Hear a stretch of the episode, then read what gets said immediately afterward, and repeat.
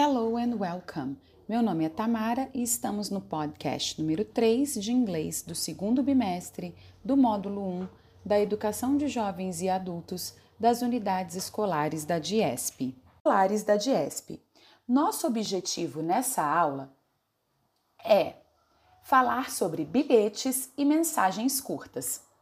Sabemos hoje em dia que as, vi as vidas são muito aceleradas, muito corridas e a presença dos meios de comunicação instantâneos, né, no celular, como aplicativos de mensagem e outros, facilitam a nossa comunicação.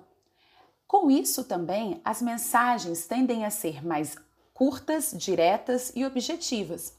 Por isso é tão importante a gente entender como se estrutura esse, gênero textual e como a gente pode melhor compreender cada um deles.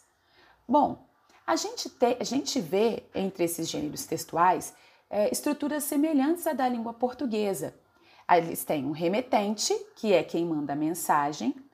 A mensagem, o texto em si, ele geralmente é curto. E depois a gente também tem o destinatário, que é quem recebe a mensagem. Sem muitos detalhes, sem informações muito complementares, o remetente envia sua mensagem, e muitas vezes, no, durante o aplicativo, né, é, quando se usa aplicativo de mensagem, a gente abrevia palavras, usa símbolos para melhor explicar o que a gente quer dizer, emojis e outras estratégias e ferramentas que podem comunicar melhor o que a gente quer dizer.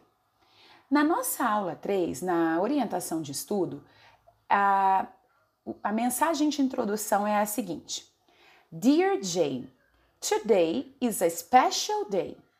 It's your birthday, and I'm writing to you because you are a special friend and I wish you all the best. See you later. Aqui então, quem é o destinatário? Quem está recebendo mensa essa mensagem? É a Jane.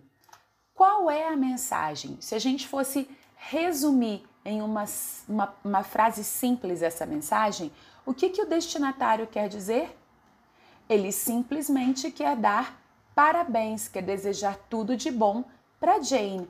A gente vê isso na presença das palavras birthday, que é uma palavra comum que a gente encontra recorrentemente na, língua inglesa quando a gente né, canta Happy Birthday to You.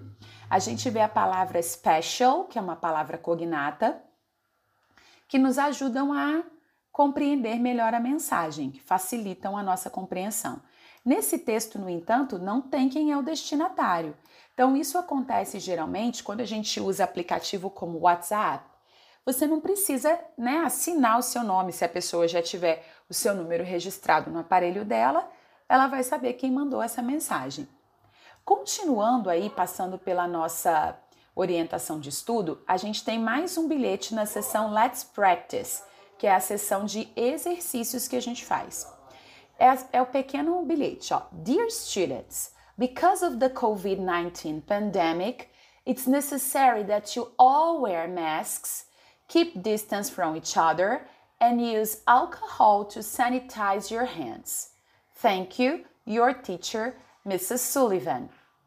Esse pequeno texto está com muitas palavras cognatas. Olha, a gente tem a palavra necessary.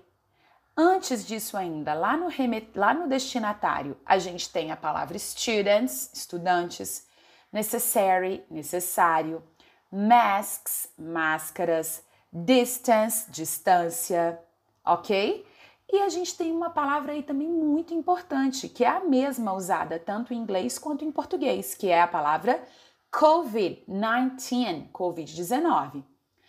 Quem, quem assina essa, esse bilhete é teacher, your teacher, seu professor, no caso aqui, sua professora, senhora Sullivan. E qual é a mensagem expressa nesse bilhete? Se a gente fosse resumir em uma frase, seria que os alunos precisam se cuidar, precisam tomar as medidas protocolares para se prevenir contra a Covid-19. Usar máscaras, manter distância e, e esterilizar as mãos usando álcool. Bem, pessoal, espero que tenha facilitado a compreensão de vocês e a gente se vê na próxima aula, no próximo podcast. Bye bye!